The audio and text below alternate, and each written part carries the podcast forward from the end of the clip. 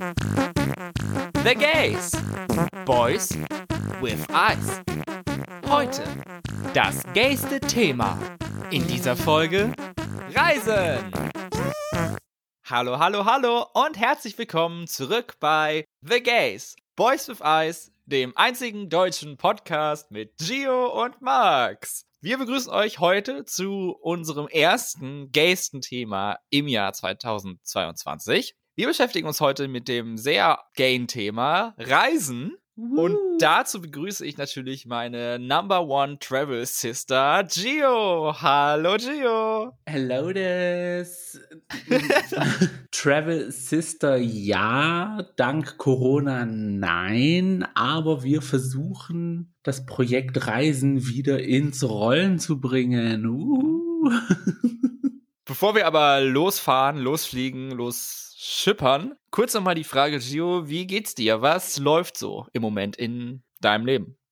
Aktuell passieren viele spannende Dinge, davon werden wir eventuell berichten. Mhm. Eines dieser spannenden Dinge, naja, so spannend ist es nicht, aber ich habe nach einer hm, sagen wir mal, zwei Wochen, drei Wochen Pause wieder mit Animal Crossing so angefangen auf Ah. täglicher Basis, weil ich möchte endlich diese Kunstausstellung fertig kriegen. Hm, kann ich sehr gut nachvollziehen, diesen Wunsch, dieses das- Megaprojekt.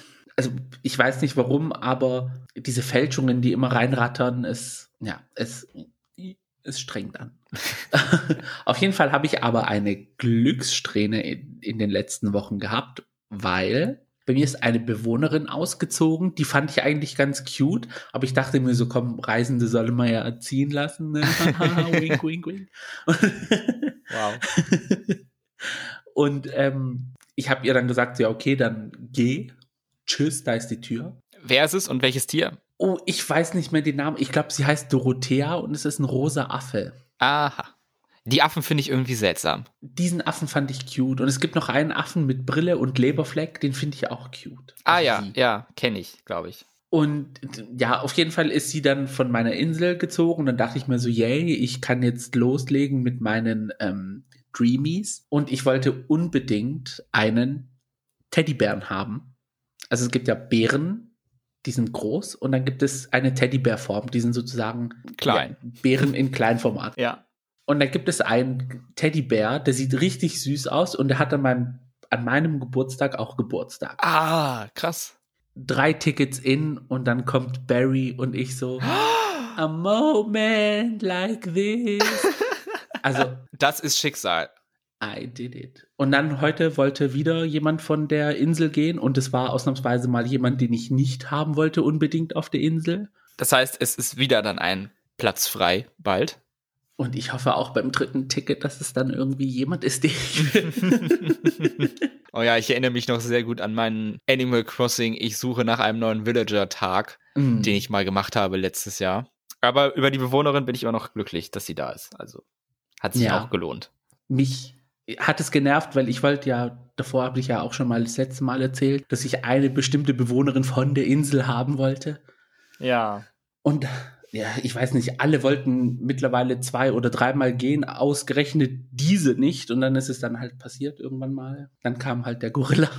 Also von einem Bewohner, den man nicht wollte, zum nächsten. Aber naja, long story short, wir sind auf einer Glückssträhne. Und bei dir so? Ja, witzigerweise ist mein Thema der Woche auch Animal Crossing. Denn bei mir ist komplett das Gleiche passiert. Also nicht im Detail, aber sehr, sehr ähnliches passiert. Ich habe jetzt ungefähr drei Wochen nicht mehr gespielt. Im Urlaub hatte ich dafür halt keine Zeit, obwohl ich die Switch Mhm. dabei hatte, aber kein einziges Mal angemacht. Naja, Da hat man auch, glaube ich, Besseres zu tun. als Ja, Switch das- zu spielen. das stimmt, aber ich bin halt gerne auf alles vorbereitet. Und deswegen habe ich gestern zum ersten Mal wieder gespielt und es war zufälligerweise der Geburtstag eines meiner Lieblingsbewohners.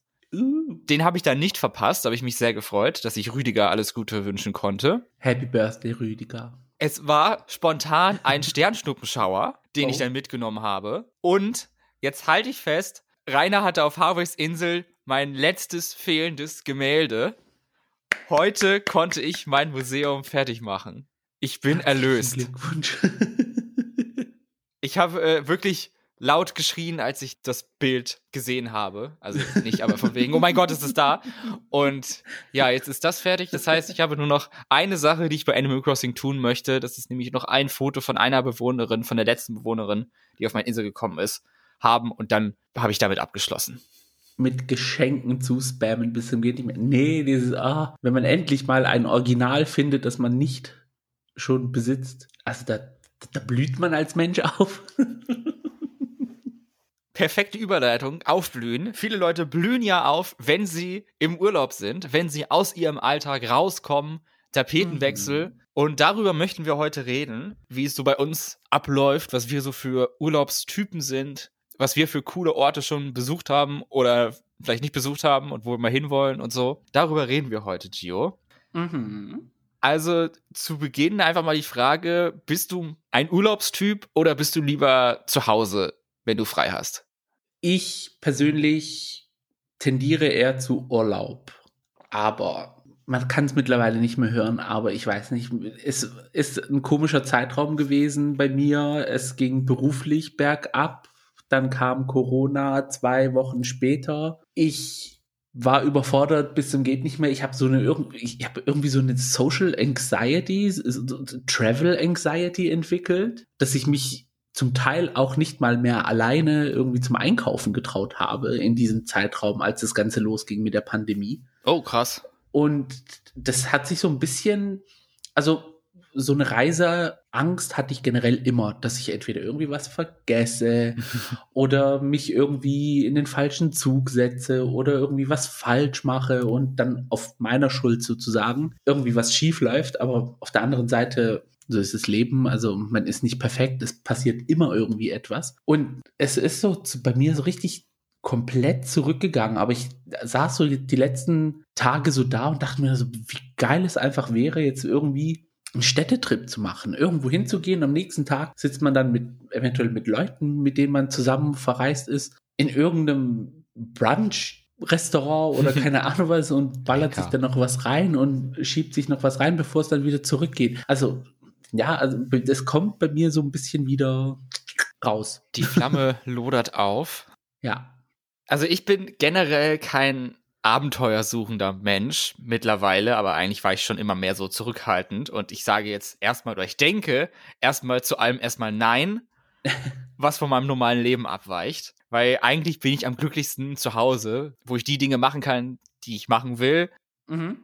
Von den Sachen, die ich halt da habe und dass mein Leben dann ja, geordnet planbar ist, so ungefähr. Das finde ich im Moment noch sehr gut. Das heißt, wenn jetzt jemand ankommt und sagt, hey, lass uns mal verreisen, bin ich erstmal so, ach, muss das sein? Vor allem hier ist wegen Corona. Oh Gott, da bin ich auch irgendwo noch so eine, so ein Angsthase, auch obwohl das aber besser wird. Ja, es gibt halt manche, die brauchen ihre Routine in ihrem Leben und andere, die können mit dieser Routine null anfangen und wollen immer wieder was Neues erleben und was Neues sehen und ich finde, also ich habe Verständnis für beides, muss ich jetzt ehrlich sagen, weil es gibt manchmal Wochenenden, da sage ich mir so, nee, jetzt habe ich wirklich keinen Bock auf gar nichts, da baller ich mir dann irgendwie eine Serie rein und dann ist gut. Aber dann gibt es so Tage, wo ich mir denke, so, ja. ja, auf jeden Fall. Und ich finde es auch gut, wenn man mich dann dazu animiert, was zu machen, weil wenn ich dann unterwegs bin, dann finde ich das auch super cool und aufregend und freue mich total und mache überall Fotos und so und denke über alles, oh, wo kann man noch hingehen, was kann man noch essen, was kann man noch Leuten mitbringen und so. Also ich gehe da auch schon so ein bisschen drin auf, aber dann dieser erste Schritt, etwas zu machen, das ist dann bei mhm. mir so ein bisschen schwierig. Ja, so diese, dieser, diese Motivation fehlt so ein bisschen aus eigenen Stücken eine Reise zu organisieren. ja. Lass uns doch mal früh anfangen, also wie es bei dir in deiner Kindheit war, weil mit Kindern verreist man ja auch ganz gerne mal, um ihnen die Welt zu zeigen oder so. Bei mir als Kind habe ich jetzt nicht so viel von der Welt gesehen, muss ich sagen. Mhm. Wir hatten zwei Urlaubsziele, der Center Parks Bispinger Heide und das Ostseebad Dahme. Süß. Wenn wir weggefahren sind im Sommer, dann an einer dieser beiden Orte. Zweimal, glaube ich, waren wir im, im Harz, einmal im Winter und einmal im Sommer, aber das war jetzt, wie gesagt, nur zweimal. Und es gab aber auch Jahre, wo wir halt gar nicht weggefahren sind in den Sommerferien, höchstens vielleicht mhm. zu unseren Großeltern oder halt wir waren komplett den Sommer zu Hause, was mich auch schon damals nicht gestört hat, weil zu Hause hatte ich alles, was mir Spaß macht. Ja. Und wir hatten einen Pool, das heißt, wir konnten uns auch abkühlen, also es war jetzt nicht so schlimm. So, also es war jetzt nie die, die Notwendigkeit, irgendwie mal rauszukommen. In meinem Leben habe ich einen Pauschalurlaub gemacht, das war mit 19. Nachdem ich Abitur gemacht habe, sind wir nach Fuerteventura geflogen für zehn Tage. Also All-Inclusive Hotel und so. Das okay. Typische, was man dann halt macht. Ich habe noch nie in meinem Leben Pauschalurlaub gemacht. Noch nie, never. Noch nie irgendwie All-Inclusive oder irgendwie etwas. Wir sind von klein auf immer nach Griechenland in die Heimat gefahren, in Anführungsstrichen. obwohl ich hier geboren bin. Ins alte Land. Genau. Und das war dann so jedes Jahr. Also mein Vater hat dann immer so seine Urlaubstage angespart für diese Zeit. Mhm. Und wir sind dann jedes Jahr zwar immer zum gleichen Ziel, aber wir hatten auch eine Wohnung in Kavala. Also es war jetzt nicht so, dass wir irgendwie ins Hotel gegangen sind oder zu irgendwie Verwandten oder so, sondern meine Oma und mein Vater auch hatten eine Wohnung in Kavala. Und Ah, ja. da sind wir dann immer hingefahren. Sommerresidenz. Genau. Und dann waren wir da immer so fünf bis sechs Wochen, also die ganzen Sommerferien durch. Oh, krass. Und dann, ja, also da muss man sagen, nach der zweiten Woche wurde es schon recht langweilig. Also, äh, ja. Womit habt In ihr euch die Zeit vertrieben? Also wir sind dann ähm, fast täglich an den Strand. Wir haben schon so, so Sachen gemacht. In Kavala hat es auch dann so eine kleine Version eines Freizeitparks. Das heißt Luna Park. Das ist so am Ende des Hafens. Und da hat es damals so Fahrgeschäfte gehabt für so kleine Kinder und, und ähm, so, so, so ein Motorraddingens, was man im Kreis fahren konnte. Mhm. und Boxautos. Also es gab dann schon Beschäftigung abends dann auch und dann sind wir dann immer so am Hafen spazieren gegangen. Aber wie gesagt, nach der zweiten Woche wurde es recht langweilig. ja, es klingt was, was man vielleicht so zehn Tage macht, aber nicht sechs Wochen. mhm. Und was, ja, also, und wir haben dann auch Verwandtschaft besucht und es, ja, es, es war sehr, wenn ich jetzt so zurückdenke, wir haben es auch mal mit unseren Eltern besprochen gehabt, als wir uns mal zusammengesetzt haben. Es war, ja, äh, ja. Also für uns Kinder war es halt recht unspannend, weil es war irgendwie so ein alte Leute Urlaub. Also Verwandtschaft besuchen, weil es kann ja das letzte Mal sein. Das kann immer soweit sein, das stimmt. Dann irgendwie sind wir ins Dorf von meinem Vater gefahren, das in den Bergen liegt, um Grabpflege zu betreiben. irgendwie Gräber besuchen. Das, ja, also wir sind ja immer als Kinder dann immer mitgefahren, dachten uns so, ja, das spannend wird jetzt irgendwie auch nicht. Aber Hauptsache raus. Aber Hauptsache sechs Wochen Griechenland. Ich bin ultra dankbar, dass unser Vater uns das zur Verfügung stellen konnte, dass wir in Urlaub gehen konnten, weil es, es gab auch Familien in meiner Schulklasse zum Beispiel, die sind, wenn überhaupt, alle fünf bis sechs Jahre oder sieben Jahre oder wenn mal eine Waschmaschine kaputt war, dann mussten sie sogar acht Jahre auf einen Urlaub Ja. warten oder so. Und ja, und wir hatten halt diese Option, dass wir halt jedes Jahr fliegen konnten. Also wir sind mit dem Flugzeug geflogen. Auto war nie eine Option, weil Puh, wie lange fährt man da? ja, Oder würde man fahren?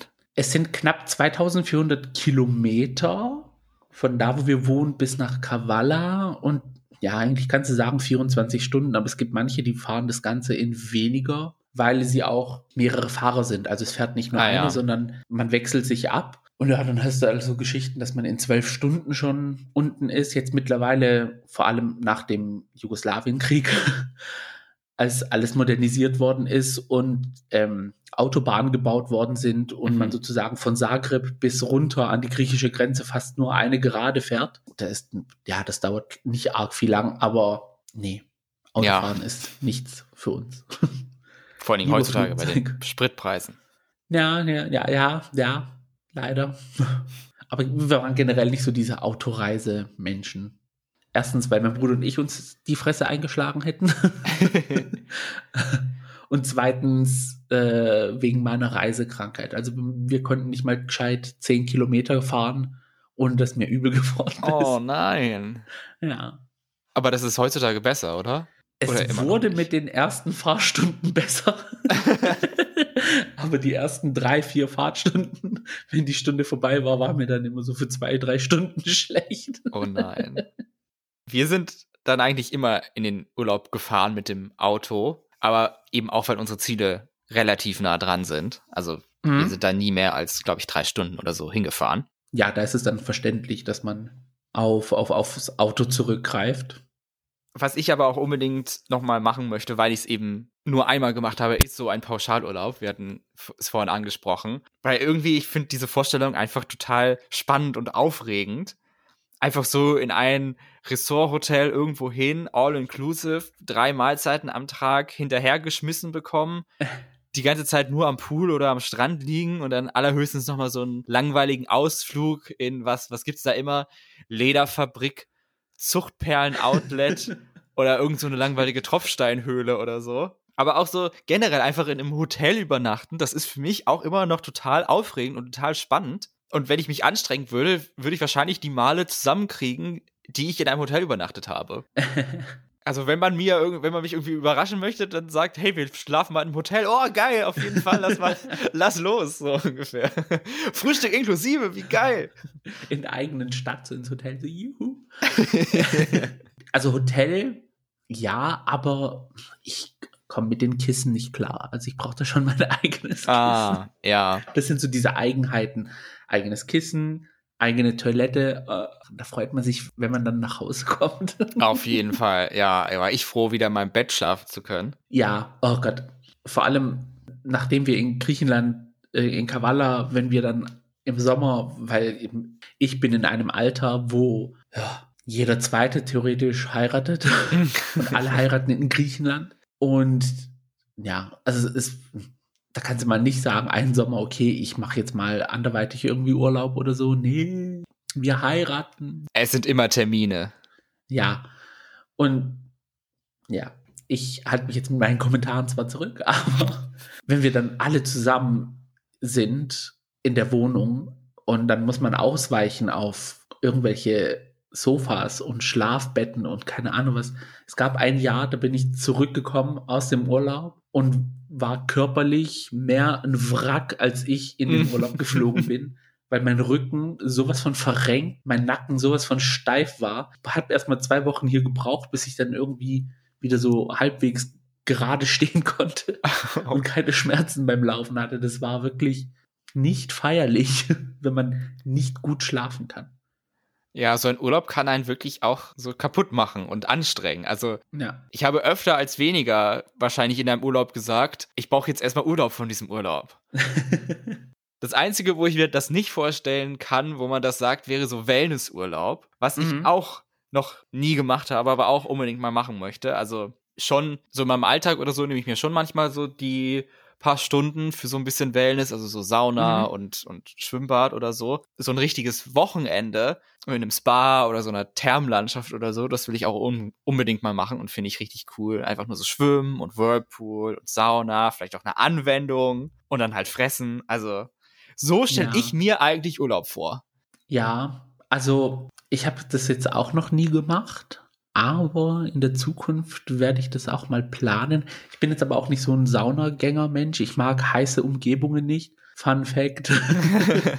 Nächte in Griechenland sind dann entsprechend schlimm für mich. Naja, da brauchst du wahrscheinlich keine Sauna.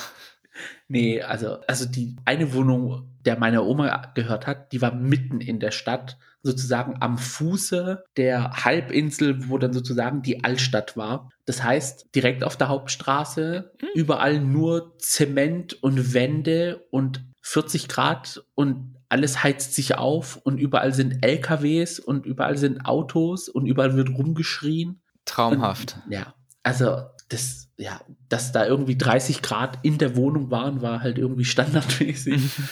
da hat man immer gesagt, oh, nachts kühlt's ab. Ich so, bitte wann?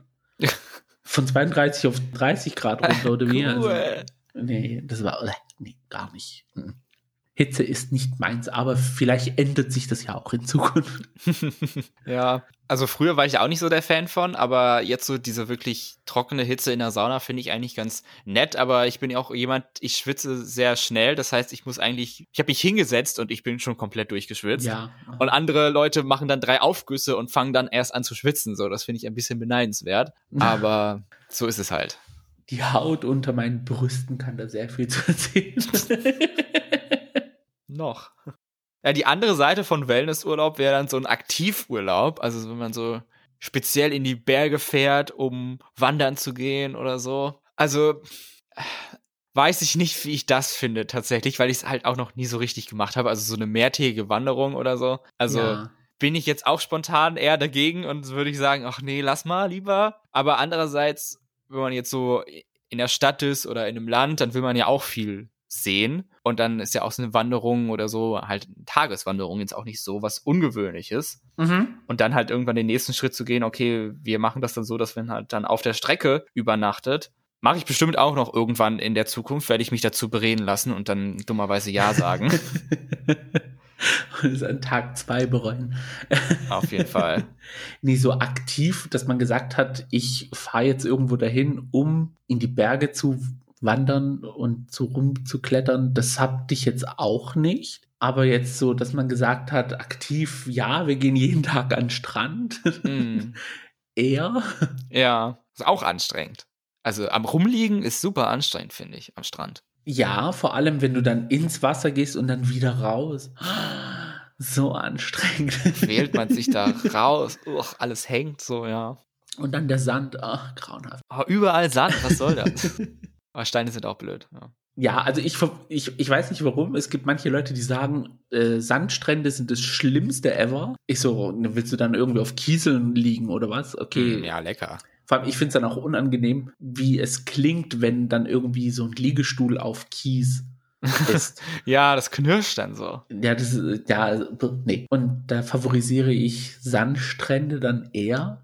Das Ding ist, ich sag zwar, wir sind jedes Jahr nach Griechenland gefahren, aber wir hatten wirklich eine Routine drin, dass wir nur an drei verschiedenen Orten waren. Also in Kavala selbst, dann ja.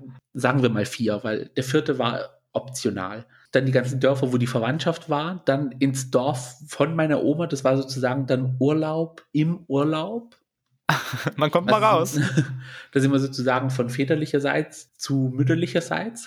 Und waren dann im Dorf für ein paar Tage und dann in Kavala gegenüber ist mit der Fähre eine Stunde entfernt eine Insel und da sind wir dann auch hingefahren. Da konnten, haben wir uns ein Auto gemietet oder schon mit dem Mietauto sind wir auf die Fähre mhm. und die Insel ist perfekt groß, um einmal am Tag so eine Runde zu drehen. Und dann fährst du sozusagen mit der ersten Fähre auf die Insel, drehst eine Runde, gehst an den Strand, tust Essen, gehst mal hier ins Kloster, also dieses eine Kloster, wo wir da hingegangen sind, das war irgendwie standardmäßig immer Besuch. Das Lustige ist, dass das Kloster da, wo es ist, ist dann so ein Abhang und unten am Abhang ist dann wieder ein Strand, aber dieser Strand ist ein FKK-Strand. Oh. Also, was da jetzt so die Nonnen da machen, I don't know. Und ja, und dann fährst du dann auch so ein bisschen weiter und diese Insel, das ist halt so cool, weil du hast dann wirklich mehr Strand und kurz darauf beginnen auch sofort Berge, die dann zugewachsen sind mit Tannen und Fichten und weiß der Teufel was alles. Ui. Und es ist dann auch so eine eher bergige Insel, also richtig schön. Und da hat es einen richtig coolen Strand. Da fährst du sozusagen von der Hauptstraße, fällst du sozusagen direkt den Abhang runter in ein Marmorsteinwerk. Also äh, die Insel ist auch bekannt für Marmor. Die Insel heißt auch Tassos. Habe ich vergessen zu erwähnen. Okay. Und cool. die ist bekannt für Marmor. Und da fährst du sozusagen durch das Steinwerk, das dann äh, verlassen worden ist mit der Zeit, weil man konnte da nichts mehr holen. Oh. Und am Ende des Steinwerks ist sozusagen dann ein weißer Sandstrand. Also die haben den, den Marmor dann so fein pulverisiert wie Sand und haben dann in dieser kleinen Bucht einen, ähm, eine Strandbar draus gemacht. Oh. Und dann hat man sozusagen in diesem Marmorsand alles weiß und es sieht aus wirklich wie in der Karibik. Also das Wasser ist dort richtig türkis. Oh, cool. Und das ist richtig cool. Marble Beach heißt es. Passend.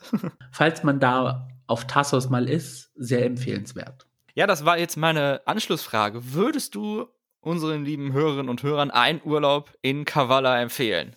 Ja, weil uns wurde mal gesagt, als wir dann auf eine andere Insel in der Nähe von Volos gefahren sind, Volos ist hm, in der Nähe von Athen, und wir gesagt haben, dass wir aus Kavala kommen, haben die Leute zu uns dort gesagt, seid ihr blöd? Leute aus Griechenland machen in Kavala Urlaub und ihr fahrt dann von da weg. Ich so, ja, wir haben da mittlerweile alles gesehen. Also. Ah. Okay, ihr habt es gehört. Nächster Urlaub geht nach Kavala. The Gays Fan-Treffen in Kavala 2023. Let's go! Am Hafen vor the Donny, seid bereit. Am FKK-Strand auf der Insel davor. bei den Nonnen. Also jetzt nochmal zum Verständnis, Gio. Bist du jetzt in deinem Leben eigentlich nur in Griechenland gewesen oder hast du noch andere Urlaube, Ausflüge gemacht? Ich habe auch andere Urlaube gemacht. Also es war jetzt nicht so. Wir haben in dem Dorf, wo ich gewohnt habe, Dorf in Anführungsstrichen, eine griechische Gemeinde und die haben auch Ausflüge organisiert früher. Und mit denen sind wir dann einmal nach Mailand gefahren. Und die griechische Schule, in der ich hatte, da hatten wir auch Ausflüge damals einmal im Jahr. Und da sind wir einmal nach Disneyland gefahren, also Frankreich. Wow. Äh, aber da war ich vier, also viel dran kann ich mich nicht erinnern. okay, ja gut, das ist schon ein bisschen jung gewesen. Ja, also wie gesagt, dann Italien, äh, äh, Nachbarländer, Schweiz, Österreich, ist ja bei uns in der Nähe sozusagen. Hm. Äh, wir waren auch einmal, als wir an der Ostsee waren, mal kurz drüben auf Dänemark, aber auch nicht lange. Deswegen zähle ich es jetzt nicht so arg mit. ja ja, wie ich einmal, als ich Schüleraustausch in Polen gemacht habe, haben wir eine Wanderung gemacht und dann sind wir wohl dabei über die Grenze zu Tschechien gelaufen. Also theoretisch war ich schon mal in Tschechien, aber das zähle ja. ich jetzt auch nicht so.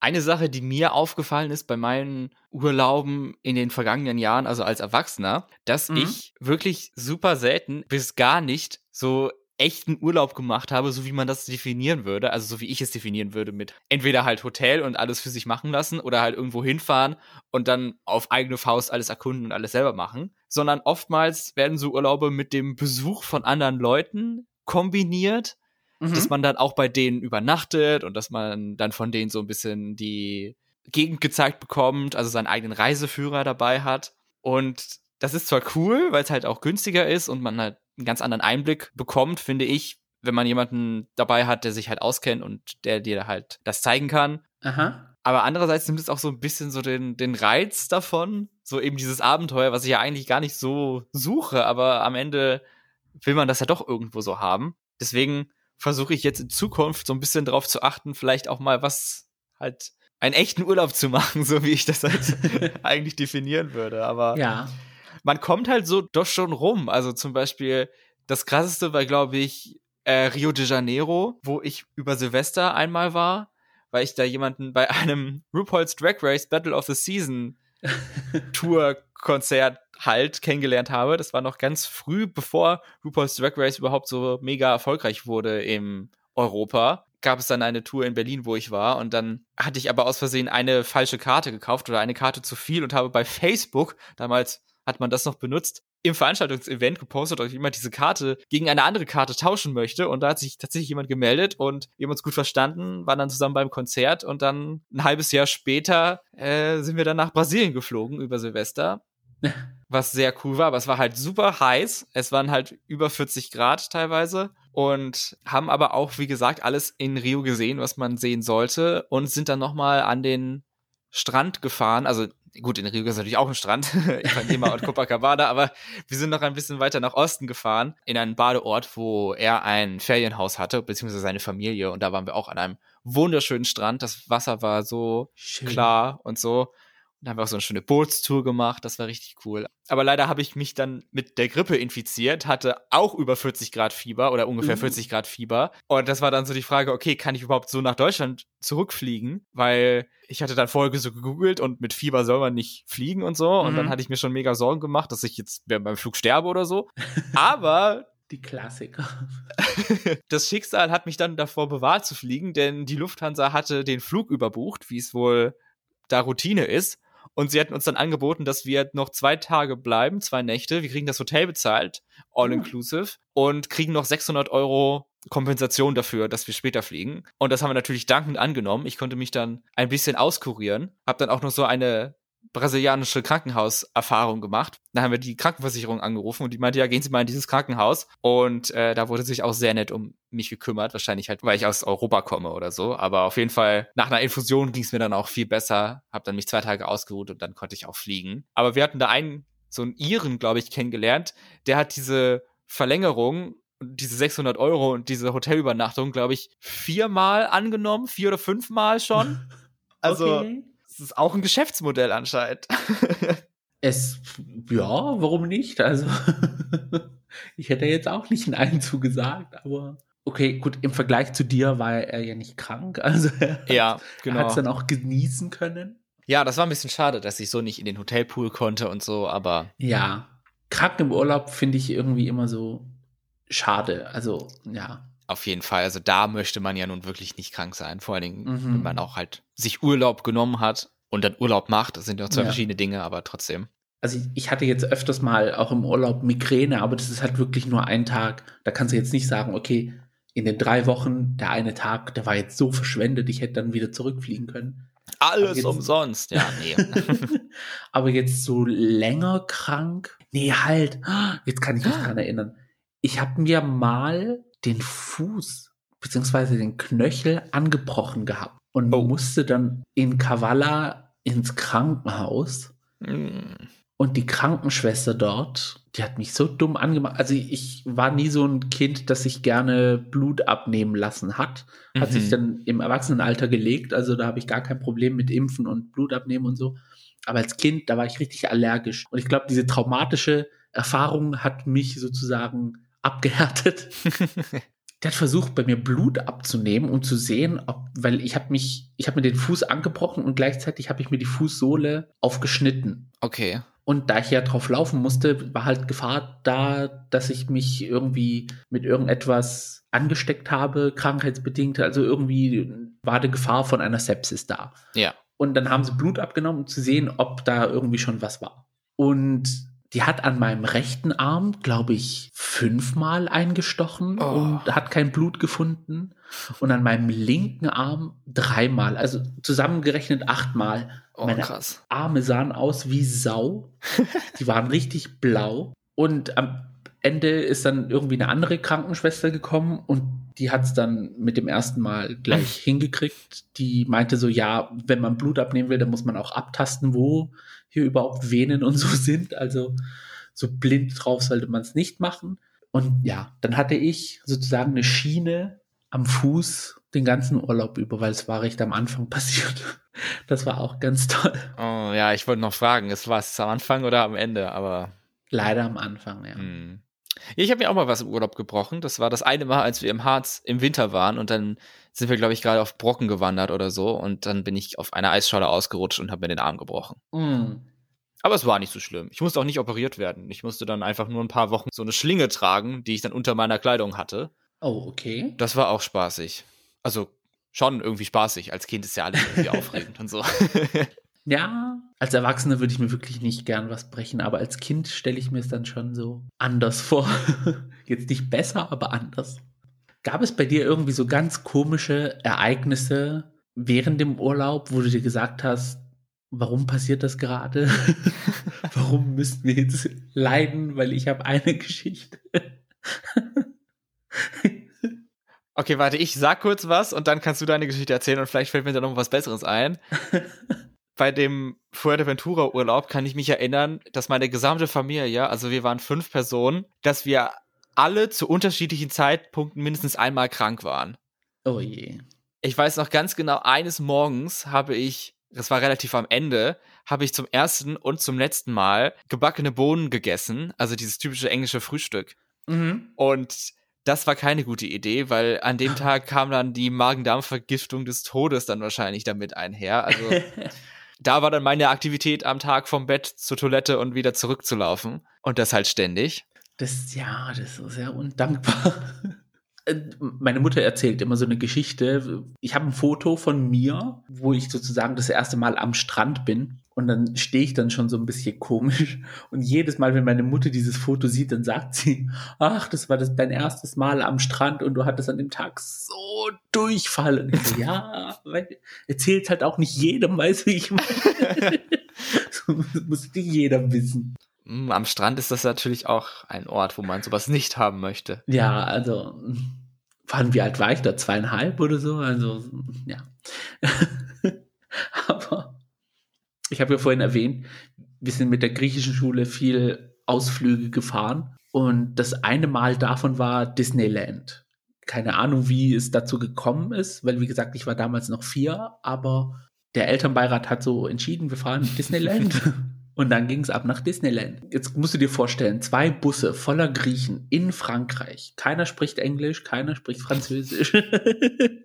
Typisch für Reisegruppen. Also, hey. Mein Vater hatte die brillante Idee, ein paar Tage bevor sie losgefahren sind, bevor wir losgefahren sind, Seitenwürstchen zu kaufen, also so Wiener Würstchen und Brötchen und die dann im Bus zu verteilen, wenn jemand Hunger hatte, oh, wie lieb damit man nicht immer an Raststätten halten muss. Außer jemand muss auf die Toilette. weil es gab im Bus zwar eine Toilette, aber wir haben gesagt, da nur Pipi, weil, ja. Ja. Jetzt war auf dieser Busreise jemand dabei, der sehr gerne Würstchen gemacht hat. Und jetzt musst du dir vorstellen, ein Bus voller Griechen auf einer französischen Autobahn, auf den Wiener Würstchen verteilt worden sind. Und diese eine Person, die die ganzen Dinger fast alleine weggefressen hat, kriegt Durchfall und muss im Bus auf die Toilette. Oh nein, nicht. Wir waren so durchgeräuchert.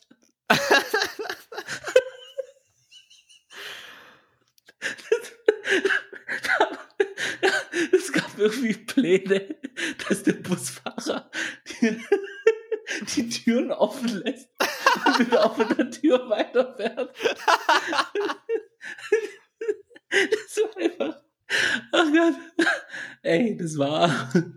Und ich kann mich, also ich konnte mich von der Reise im Bus an nicht vieles erinnern. Ich wusste nur, ich saß neben meinem Onkel und jedes Mal, wenn er eingeschlafen ist, habe ich ihn voll gelabert und ihn geweckt. Und also das ist das Einzige, was ich mich so richtig erinnern kann, wie er dann aus der Toilette rausgekommen ist und die, Leute schon halb am Kollabieren waren. Also, ach nee. Wir sind, also, nee. Also die Leute, mit denen ich zum Teil auf so Reisen war, auf so Kurztrips war, das war das ist eine Komödie an sich. Also da sind Sachen passiert. Aber früher in den 90ern konntest du ja mehr machen, weil jetzt mittlerweile Anschnallpflicht und nicht aufstehen und nichts da und da und keine Ahnung was. Ich kann mich noch erinnern, in diesen Bussen, wenn wir dann auf, keine Ahnung, in den Europapark gefahren sind oder in, in, in Holiday Park oder so, die haben eine Musik angemacht und haben im Gang dann angefangen zu tanzen. das kannst du ja mittlerweile nicht mehr machen, das ist ja alles verboten. Aber dieser Schiss im Bus, das war ja, sowas vergisst man sein Leben lang nicht mehr.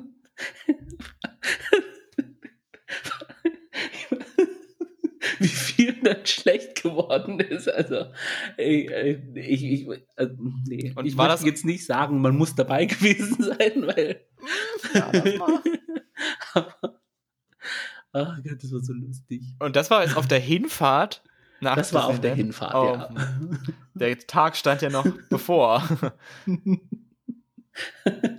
Sind, ja, also keine Ahnung. Wir sind auch Ewigkeiten in Frankreich rumgefahren, weil der Busfahrer sich auch, glaube ich, verfahren hatte. Und ja, also das war irgendwie, ja. Aber nach dem Trip hat sich die griechische Schule gesagt, so wir machen keine größeren Reisen mehr und vor allem nicht ins Ausland. Das mit dem Verfahren erinnert mich an eine Sache. Ich war mal mit meiner Schwester und ihren Freunden in Dänemark. Da waren wir in so einem Ferienhaus und dann wollten wir ins Legoland. Und das Navi von dem Auto hat uns wirklich einmal komplett um das Legoland herumgeführt, weil wir halt immer darauf gewartet hatten, so jetzt einmal links oder rechts abbiegen, um ins Legoland zu kommen, aber anscheinend kannte es diese Straße nicht. Das heißt, wir sind einfach wirklich einmal komplett außen rum gefahren im Kreis und haben dann irgendwann gesagt, okay, wir müssen jetzt hier einfach mal abbiegen, damit wir ins Legoland kommen. Aber dann kam auch so die Stimme, nein, nein, das ist bestimmt alles richtig. Das Navi kennt sich aus, aber leider kennt sie Mhm. sich leider nicht immer aus. Nee, also Reisen mit dem Bus ist schon so eine ganz eigene, spezielle Art zu reisen. Ich sag mal, wenn es die richtige Reisegruppe ist. Das war jetzt viel über die Vergangenheit. Blicken wir mal in die Zukunft. Was hast du denn für Ziele, wo du unbedingt gerne mal hin möchtest? Welche Reisen stehen für dich an in irgendwann mal der Zukunft? Wo zieht es dich hin? Ich persönlich war noch nie in den US of A.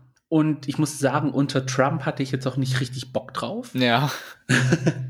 Aber so einmal würde es mich richtig reizen, nach Chicago zu Roscoe's zu gehen und da einmal eine Viewing Party Ah. mitzuerleben.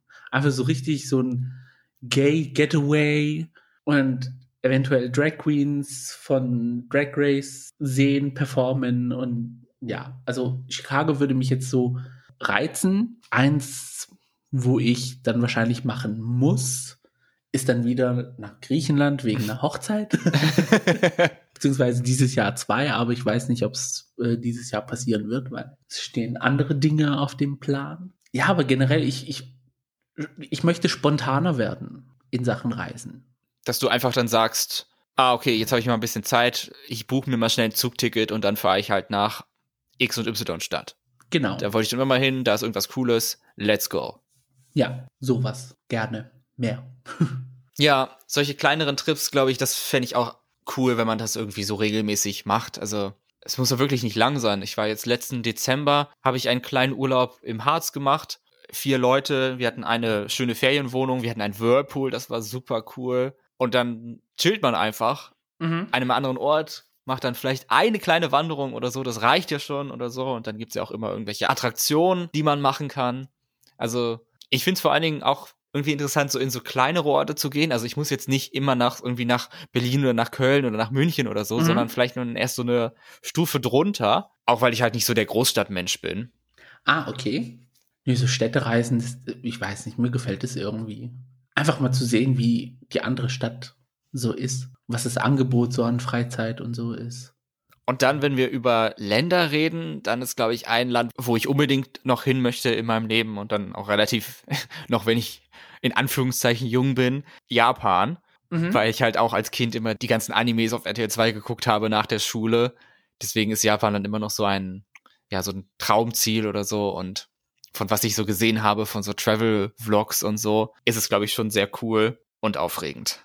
Ja, also so in diesen Southeast Asia, da muss ich jetzt ehrlich sagen, hatte ich jetzt nie so einen Wunsch hinzugehen. Aber durch YouTube bin ich auf so verschiedene YouTuber gestoßen, die aus Japan kommen, Südkorea etc. pp. Mhm. Und beziehungsweise auch aus YouTubern, die aus anderen Ländern kommen und dann in diese Länder gezogen sind und über ihre Erfahrungen sprechen. Und da muss ich sagen, würde mich Südkorea am meisten reizen. Und auch generell einfach diese, ja, so Sightseeing, Tempelkultur und alles. Also, Ja, das interessiert mich schon. Bei Südkorea ist auch so ein bisschen Interesse da bezüglich auch Nordkorea, aber ich glaube, direkt nach Nordkorea würde ich jetzt nicht unbedingt wollen. meine, man kann es ja machen, aber ich glaube, ich würde es nicht tun ja. im Moment.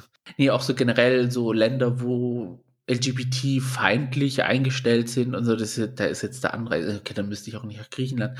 Ähm, da ist jetzt nicht so, aber so, so die, die es halt so offen leben. Zum Beispiel jetzt Katar, wo die WM ist, die sagen ja dann eigentlich auch, bitte respektiert die homofeindliche Kultur des Landes. Ich so, ja, Mm. was gibt es da zu respektieren bei Nicht-Respekt? Also, Ja, voll. das ist, ja, also so so Geschichten sind so, ja, das möchte ich jetzt nicht unbedingt mit meinem Gay Money supporten, sag ich mal. Ich glaube, kein Land ist da irgendwie perfekt. Man muss dann immer gucken, Ja. was man, also, was man noch so verantworten kann oder was man ausblenden kann, so. Weil man ist ja nur ein Tourist. Man kann die Welt ja nicht ändern. Man kann die Länder Ja. nicht ändern. Aber man kann entscheiden, wo man halt sein Geld ausgibt, um das zu, zu supporten, sag ich mal.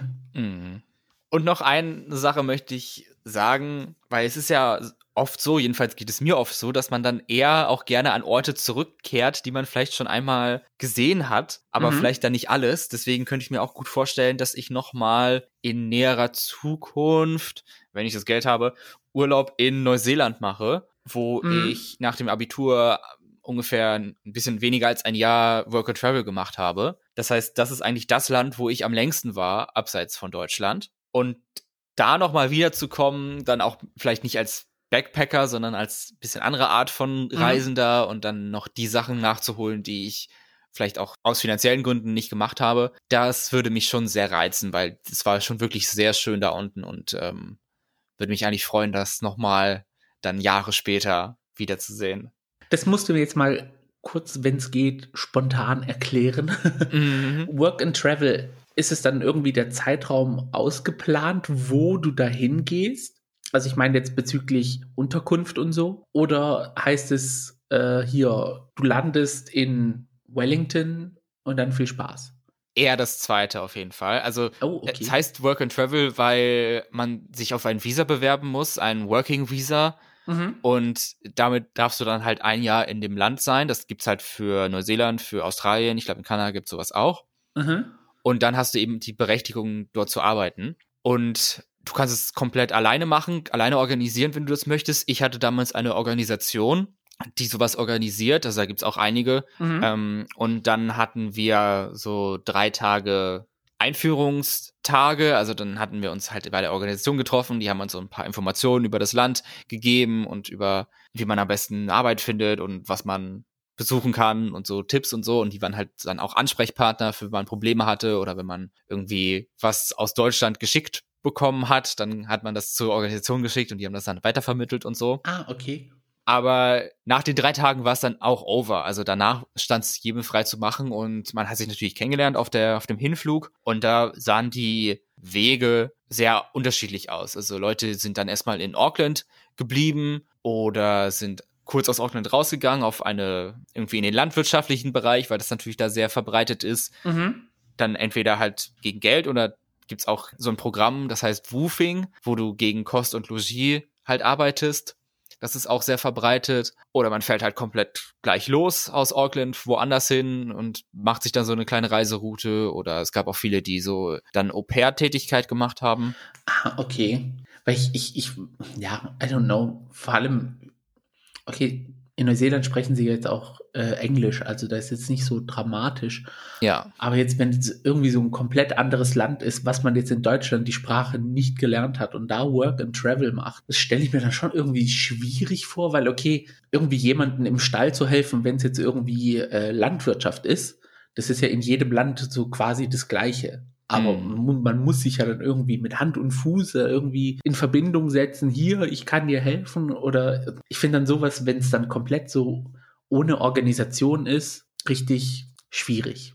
Also da würde bei mir eher so die Anxiety gewinnen, statt das Interesse.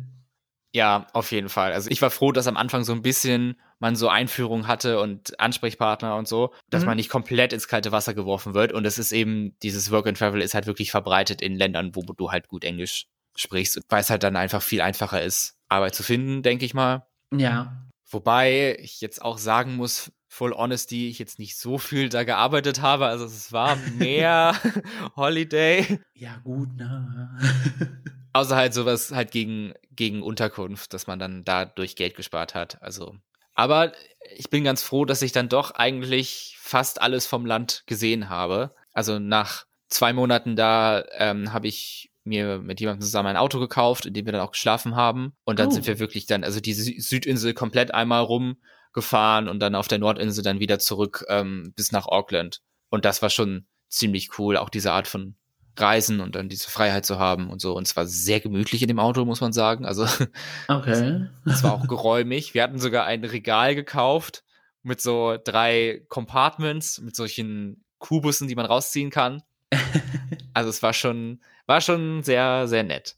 Inter also ich finde es mega interessant. Ich weiß jetzt aber nicht, ob ich die Person bin, die sowas machen könnte. Eine Freundin von mir, die ist ähm, als Au pair nach Australien und ah, war ja. da über mehrere Monate auch über so eine Organisation. Und sie meinte auch, das ist das Beste, was sie, also die beste Entscheidung in ihrem Leben, die sie gemacht hat. Aber ja, I don't know. Ich, ich habe da irgendwie so eine Blockade. Alles, was über drei Wochen Urlaub hinweg geht, ist da irgendwie für mich ein bisschen.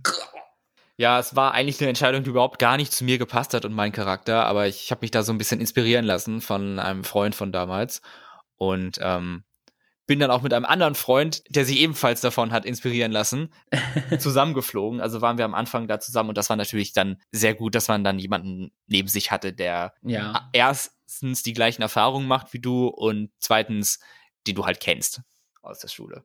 Ich, ja, ich finde es irgendwie so ein bisschen, dass man mit jemandem so einen Erfahrungsaustausch machen kann, dass man sich jetzt nicht so komplett alleine fühlt, finde ich dann irgendwie immer so sehr hilfreich. Also jemand, der auch neu ist, auch keine Ahnung hat, wie, wo, was, Ananas, in Neuseeland und ja. Und es ist ein komplett anderes Ende der Welt. Also. Ja, also die Reise ist auch lang. Ja. Mit zwei Stops, einen in Dubai, einen in Brisbane und dann in Auckland gelandet. Ich glaube, es hat ungefähr gut und gerne 30 Stunden gedauert, die Reise von Frankfurt aus. Und wie gesagt, davor bin ich zweimal geflogen. Einmal nach Rom und einmal nach Fuerteventura. Das waren jetzt nicht so die langen Flugreisen und damit nicht vergleichbar. Also wenn man dann zwei Mahlzeiten im Flugzeug einnehmen muss und so und dann die ganze Zeit versucht irgendwie zu schlafen oder halt einen Film nach dem anderen sich reinzuwürgen. Ja, aber war, war spaßig. Und ich beschwere mich nach zwei Stunden flacher Hintern, wenn es nach Griechenland geht. Nee. ich muss auch ehrlich sagen, ich hatte auch mehr als zwei Stunden keinen Flug. Also das Allerhöchste war wirklich Thessaloniki, zweieinhalb Stunden. Und das auch nur, weil wir keine Landegenehmigung bekommen haben. Das heißt, wir sind über Thessaloniki eine halbe Stunde lang rumgeschwirrt, bis wir dann Landeerlaubnis bekommen haben. Das ist mir zum Glück noch nie passiert. Also bei mir bei allen Flügen ging alles immer sehr reibungslos. Also ich hatte weder mhm. mega Verspätungen noch irgendwie in der Luft ist irgendwie was meines Wissens Ungewöhnliches passiert. Ja. Ich glaube auf Holz, dass das so bleibt. Das Einzige, was ich hatte, war einmal nur vier Stunden Verspätung und das war's. Gott sei Dank keine Flüge annulliert, keine, keine Notfälle in der Luft, keine Zwischenlandungen, keine sowas. Also Gott sei Dank. Ja, ich fliege jetzt auch nicht wirklich gerne. Also ich versuche das eigentlich jetzt, wenn sich's vermeiden lässt, würde ich jetzt so wenig fliegen wie möglich. Und vor allen Dingen beim Start habe ich so schon ein bisschen, ja, Angst wahrscheinlich, dass irgendwie was schief geht. Ja. Und deswegen würde ich auch, wenn dann immer nur Direktflüge nehmen und nicht irgendwie was mit Stops, auch wenn sie fast 30 Euro günstiger wären oder so. Nee, also mit Stops würde ich jetzt, also jetzt vor allem so innerhalb von Europa mit Stops, also ja, da hätte ich jetzt auch keine Lust drauf, muss ich jetzt ehrlich sagen ich habe beim Start eher so das Problem wegen meinem Gewicht, dass ich Angst habe, irgendwie der Sitz klappt nach hinten und ich schlag der Person hinter mir mit vollem Gewicht so ins Gesicht. Mm. ja, das sind so die Sachen. Aber ich muss sagen, die zweimal, die ich geflogen bin, jetzt während der Pandemie, mit Maske fliegen, viel angenehmer als ohne, weil meine Ach. Nase war nicht trocken. Also ich werde es in ah. Zukunft so machen, dass ich die eine FFP2-Maske tragen werde weil meine Nase war ganz normal, durch das, dass man halt dadurch hier immer die ganze Zeit in, in der Maske atmet. Ja. Hatte ich gar keine Probleme mit der, der trockenen Nase, weil ich hatte bei mir war es immer die Gefahr, wenn ich aus dem Flugzeug dann ausgestiegen bin, war irgendjemand in irgendwie in meiner Umgebung, der krank war ja. und dann war ich eventuell erkältet für zwei, drei Tage und das ja. hat mich dann immer so genervt. Und mit der Maske nichts, wunschlos glücklich. Ja, also ich glaube, die Masken werden wir nicht mehr verschwinden sehen. In gewissen Momenten im Leben sollten wir alle dann auch auf die Maske zurückgreifen, wenn man krank ist oder wenn man eben nicht krank werden ja. möchte, wenn man längere Zeit mit fremden Menschen zusammenkommt. Ja. Werde ich auf jeden Fall so machen, weil ich mich stört es auch überhaupt nicht. Nee, also ich habe da gar keine Probleme mit. Okay, klar, es stört mich wegen der Brille, aber wenn ich jetzt im Flugzeug sitze und nichts machen muss und dann irgendwie Musik höre und oder mir schon eine Serie aufs Handy runtergeladen habe und die angucke, dann stört es mich jetzt persönlich auch nicht. Oder jetzt auch in Zug und Bahn und weiß der Teufel was alles. Also bei mir bleibt die Maske nach dem 2. April trotzdem auf. und du hattest ja auch vor kurzem einen längeren Trip mit Georgien. Ja. Da würde ich gerne mal was dazu hören. So, wie ist das Land? Wie sind die Berge? Wie ist das Essen? Impressionen. ja, die große Georgien-Nachbesprechung 2022. Also Georgien war ebenfalls ein Urlaub, wo wir eine Freundin besucht haben, die da wohnt, die sich auskennt, die die Sprache spricht, aber sie ist halt auch Deutsche. Das heißt, wir hatten auch wieder die ganze Zeit eine Reiseleitung vor Ort, der wir vertrauen konnten und die uns gesagt hat, was die coolen Sachen sind und sich mit den Einheimischen unterhalten hat. Mhm das habe ich wirklich sehr zu schätzen gewusst, denn ich weiß jetzt nicht ganz so genau, wie weit man mit Englisch kommt in Georgien. Mhm. Die georgische Sprache ist schon sehr, ja, isoliert, also man kann sie jetzt nicht mit anderen Sprachen so richtig vergleichen. Ist halt seine eigene Sprachfamilie. Die Schrift ist komplett anders, die nur in Georgien ja. benutzt wird. Also damit kommt man auch überhaupt nicht weiter. Und von dem, was wir so mitbekommen haben, ist das Englisch der Leute jetzt mehr so höchstens so auf dem grundlegenden Niveau. Also wahrscheinlich in der in den großen Städten, in Tbilisi, Batumi, kann man sich bestimmt gut verständigen, aber wenn es zum Beispiel so ein bisschen rausgeht oder so, oder wenn man Probleme hat, dann muss man sich dann wahrscheinlich wirklich so mit Händen und Füßen oder Google Translate verständigen. Jemand hatte mich gefragt, wie so der Vibe von Georgien ist, ob es mehr so westlich modern ist oder mehr so Ostblock-Vibe. Es ist ja im Kaukasus, also das ist ja theoretisch Teil von Asien schon. Mhm. Aber ich fand das Land sehr europäisch, aber osteuropäisch. Was jetzt nicht so wirklich verwunderlich ist, denn es ist ja eine Post-Sowjet-Republik. Mhm. Aber wie die Menschen sind, wie das Land aussieht und auch vom Gefühl her war das für mich alles sehr europäisch und auch die Georgier selber fühlen sich zu Europa zugehörig, jedenfalls der EU, weil vor den Regierungsgebäuden hängen überall EU-Flaggen, obwohl das Land ja nicht mal ein Beitrittskandidat ist offiziell. Okay. Aber jetzt auch kürzlich durch den Russland-Ukraine-Krieg haben sie jetzt auch den Beitragsantrag wohl gestellt und kann ich mir durchaus vorstellen, dass sie in Zukunft Teil der EU werden. Also mhm. Für mich gehört das Land auf jeden Fall zu Europa. Aber es ist halt wirklich noch im Prozess, sich halt zu Westeuropa zu entwickeln, sagen wir mal so. Also es ist halt wirklich schon noch ein Unterschied zu Deutschland oder zu ähm, anderen ja. westlichen Ländern. Allein schon so die Straße, wenn du auf, durch die Straßen gehst von, von Tbilisi, dann ist das ein reines Hoch und Runter, weil sie nicht so eben sind. Und dann ist hier mal so eine Stufe und dann geht's hier wieder hoch und hier mal links und so. Also mit den deutschen gepflasterten Straßen überhaupt nicht zu vergleichen, aber das hat ja auch seinen Charme. Ja, also ich habe Georgien halt immer so durch den ESC kennengelernt und immer wenn da Bilder gezeigt worden sind, dann war so dieser, wie will man es nennen? Es hatte irgendwie so einen anatolischen Sowjet-Charme in den Städten. Mhm, also ja. man, man, man hat halt diesen Sowjet-Baustil an den Gebäuden erkennen können, aber es hatte auch alles so ein bisschen so ja, ich will, orientalisch will ich es jetzt nicht nennen, aber so dieses anatolische, so, was man so auch aus der Türkei und so kennt. Ja, auf jeden Fall, das kann ich auf jeden Fall sehen. Also jetzt zum Beispiel, wenn ich jetzt an Tbilisi denke, die Altstadt, die schmückt sich so sehr mit diesen, diese Stadthäuser mit so Verandas und so. Also die findest mhm. du auf allen so Magneten als Mitbringsel kaufen kannst. Da sind die überall drauf. Ist mir jetzt so gar nicht aufgefallen beim Durchgehen, aber wenn man darauf achtet, dann merkt man, okay, dass die Häuser dann tatsächlich so aussehen. Ja. Und ja, das ist halt der, der Altstadtbereich. Es gibt aber auch noch, der andere Altstadtbereich ist mehr so dann so ein bisschen heruntergekommener. Das ist dann mehr so das typische Big City-mäßige. Aber es gibt auch große Gebäude aus Glas, so das moderne, die große mhm. Shopping Mall und so. Also das findest du da auch alles. Und wenn du aufs Land fährst, was wir äh, glücklicherweise auch gemacht haben, also mehrere, wir sind einmal in den Nordosten gefahren, dann sind wir einmal nach Westen gefahren und haben so eine Rundreise gemacht. Und da ist es dann wirklich, ja, dörflich, wie man sich das halt dann auch vorstellt. Aber es hat mich auch dann doch auch an Deutschland doch erinnert. Also meine Verwandten wohnen auch mehr Richtung Dorf und das war dann doch ähnlich so mit dem Geruch von Tieren und so und dann die schlechten Straßen. Also ach ja, das Dorfleben. das ist dann glaube ich überall gleich. Ja, ich stelle mir halt so Georgien so dann auch, also jetzt außerhalb der Städte, dann eher so als Bergland vor.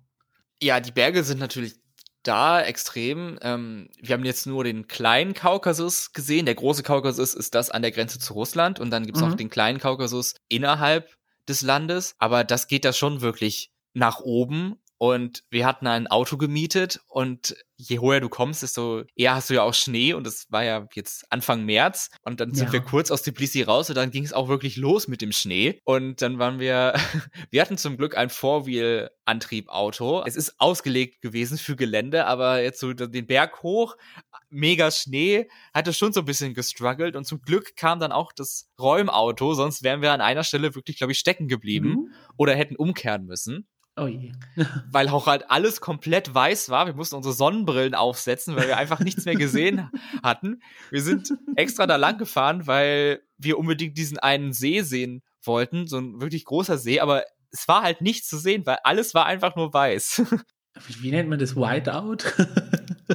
also krass, nee. Also ja, ist, Georgien ist ja jetzt nicht so dieses typische Reiseziel, wenn man das hört. Also diese Ecke, ja, ich, ich sage jetzt mal ehrlich, in den 90er Jahren habe ich aus dieser Ecke Georgien, Armenien, Aserbaidschan, Aserbaidschan habe ich das erste Mal in meinem Leben gehört beim ESC beim 2008. ESC, ja. Und dann dachte ich mir so, was ist das für ein Land?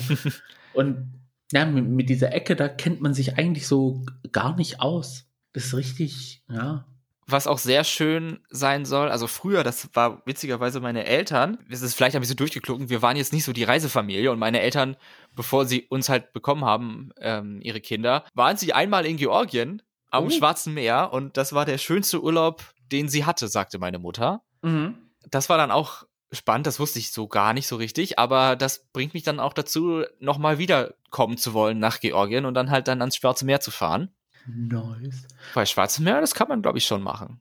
Was so das Thema Unterkunft angeht, da haben wir auch wirklich dann alles mitgenommen, was ich auch sehr gut fand. Am Anfang hatten wir ein Airbnb, was unsere Homebase war in Tbilisi. Mhm. Für ein paar Tage länger. Ursprünglich war das gar nicht so lange geplant, aber dadurch, dass ich ja dann krank wurde kurz vor dem Urlaub, habe ich dann auch gesagt, so ist es am besten, wenn wir das haben, da kann ich dann sein und falls ihr dann irgendwo anders hin wollt für ein paar Tage oder was oder für eine Nacht oder so, dann bleibe ich halt da und ruhe mich aus, falls das notwendig ist. Mhm aber war das Glück nicht, weil ich dann doch relativ schnell wieder gesund wurde. Von da haben wir dann halt so Tagesausflüge gemacht und als die Zeit dann vorbei war, haben wir uns das Auto gemietet und sind dann nach Westen gefahren. Und dann haben wir zwei Nächte in einem Guesthouse übernachtet, was relativ verbreitet ist in Georgien. Das sind dann halt Häuser, die von Familien betrieben werden, die, wo mhm. die Familie auch meistens dann wohnt. Und dann kannst du auch dazu buchen, dass du Frühstück und Abendessen bekommst, was ähm, ja. wir auch gemacht hatten. Und das war wirklich eine sehr tolle Erfahrung, weil die wirklich sehr nett waren und uns halt wie Familie behandelt haben und so.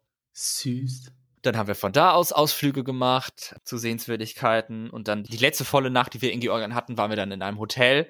Das war auch super hübsch. Also da haben wir dann auch ein bisschen so Designhotel ausgesucht und dann mhm. waren die Betten auch super bequem. Also das war richtig, richtig nice. Und es war halt eben, wie gesagt, das Ende der Reise. Das heißt, wir waren alle schon sehr erschöpft und so und dann haben wir mhm. das wirklich genießen können. Wäre nicht am nächsten Morgen um 7.30 Uhr der Feueralarm losgegangen, weil oh irgendwer in seinem Zimmer unbedingt rauchen musste, obwohl das Hotel oh. mehrfach darauf hingewiesen hat, bitte raucht nicht im Zimmer. Das hat diese Person dann nicht gestört. Und ja. Da kann ich dir sagen, ob Georgien oder Frankfurt, irgendeinen Idioten gibt es immer, der in seinem Zimmer raucht, also. oder Shisha rauchen muss, also. Wir waren in dem Hotel wirklich auf dem Top-Floor. Das war auch nur unser Zimmer, also Penthouse richtig. Mhm. Und wir waren aber die Ersten, die es geschafft haben, dann nach unten zu kommen, äh, aus dem Hotel raus. Die Deutschen mal wieder halten sich an jede Regel. Wenn der Feueralarm losgeht, dann geht's Schuhe an und runter. Oh je. Also, ja. es hätte ja sein können, aber jetzt, dass es mitten in der Nacht stattfindet, was bei uns damals so der Fall war, oder mhm. um 7.30 Uhr morgens, nee. Tagsüber kann ich es verstehen.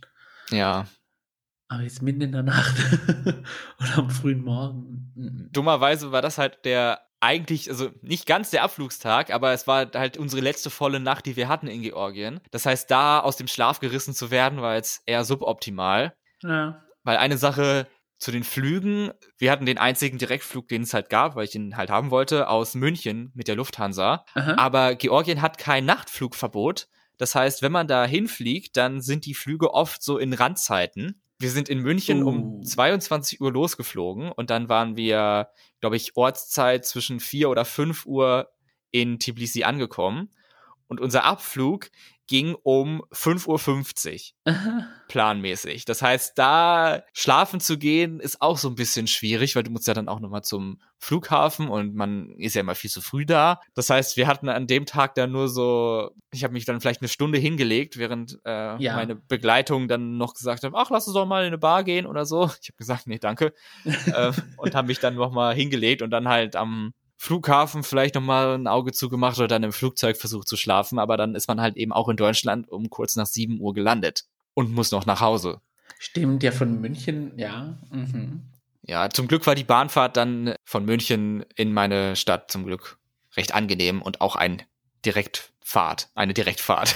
Gott sei Dank. Nee, weil das, das kann ich dann, also wir sind auch mit dem Zug schon zum Flughafen gefahren, aber von dem, ich nenne es Dorf, aber eigentlich ist es kein Dorf. Aus dem Dorf, wo wir gewohnt haben, beziehungsweise wo meine Eltern wohnen, muss man erst nach Stuttgart reinfahren und von da muss man dann auf eine S-Bahn umsteigen und zum Flughafen fahren. Mhm.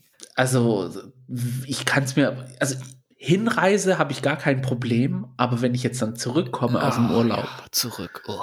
Und dann musste mit dem ganzen Zeug dann auf Gleis 3 und von Gleis 3 musste er zu Gleis 8 und, und dann musst du noch organisieren, wenn du nicht mit dem Bus fahren willst, dass dich jemand vom Bahnhof abholt oder so. Nee. Wenn es nicht irgendwie in der Nähe ist, wo man zu Fuß irgendwie hingehen kann. Ja. Und bei uns im Dorf ist Taxi jetzt auch nicht so. Da Ja. muss man auch schon länger warten. Außer die stehen schon da, weil man sich davor das organisiert hat. Aber wer macht das schon? Also wir denken schon rechtzeitig dran. Nee, das ist halt schon so eine Sache. Ein großes Thema in einem anderen Land ist natürlich immer das Essen. Und Georgien hat auf jeden Fall seine eigene Küche oder seine eigene Art zu, zu servieren. Also es ist sehr üblich, dass man halt für den Tisch bestellt und jeder nimmt sich das, was er haben möchte, da draus. So haben wir es auch meistens gemacht. Es war auch super witzig, weil mir ist dann zwischendrin aufgefallen, in dem Urlaub war ich öfters in einem Restaurant als die gesamten letzten zwei Jahre zusammen, glaube ich.